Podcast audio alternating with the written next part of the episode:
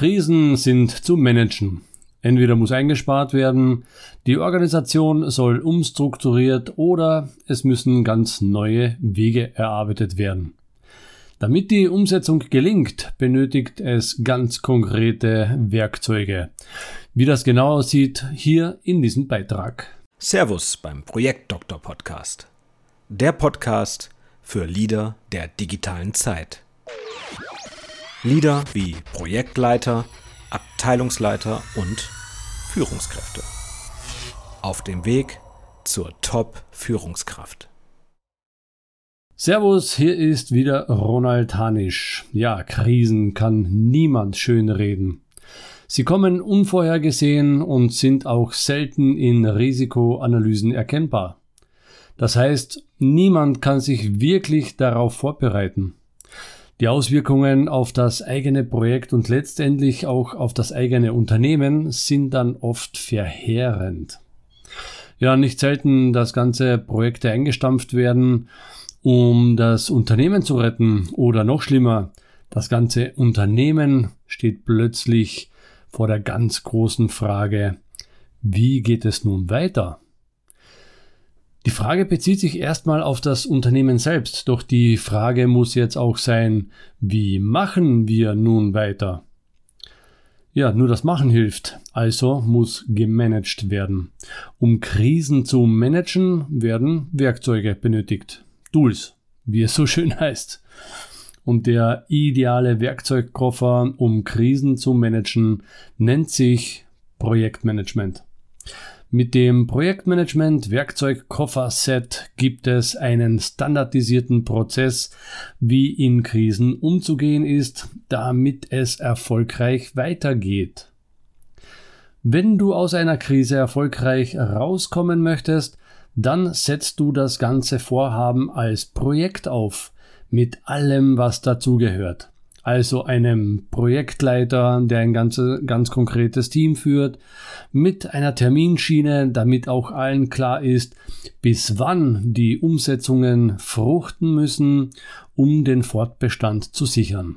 Zu Beginn wird auch ein mögliches Budget besprochen und natürlich mit ganz klaren Zielen.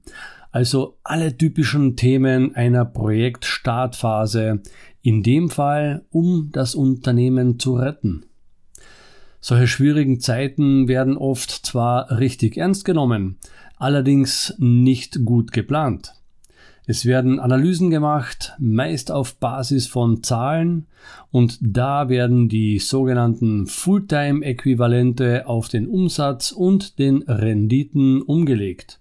Ja, und ein erster Schnellschuss bedeutet meistens den Abbau von x Mitarbeitern.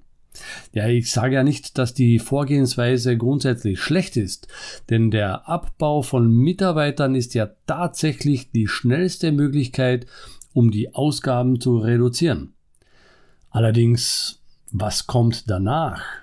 Was bedeutet diese Maßnahme für die mittelfristige Planung? Also an die langfristige Planung braucht jetzt ja keiner denken, da gehe ich vollkommen mit.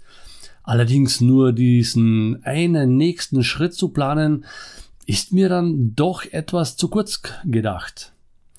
Es könnte zumindest die nächsten 15, vielleicht 20 Schritte vorausgedacht werden. Also gerade so viel, wie die Scheinwerfer in einer dunklen Nacht vorausleuchten.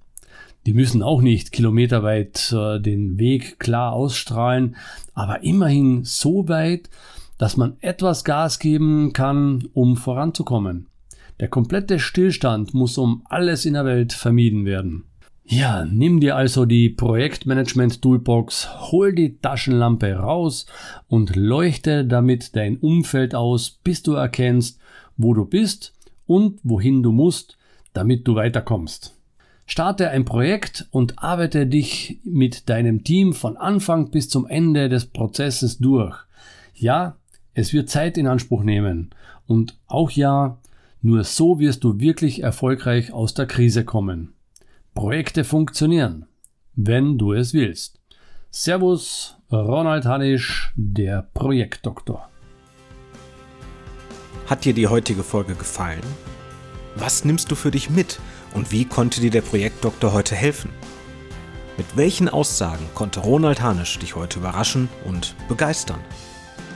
Melde dich direkt bei ihm zurück, schreibe ihm und sende ihm dein Feedback. Besuche die Social Media Seiten, abonniere den YouTube-Kanal und stöbere durch seine Vorträge. Und wenn du magst, bestelle sein Buch Das Ende des Projektmanagements. Obwohl, das ist ohnehin schon ein Bestseller. Viel Erfolg in deinen Projekten, in und mit deinem Unternehmen und vor allem im Leben.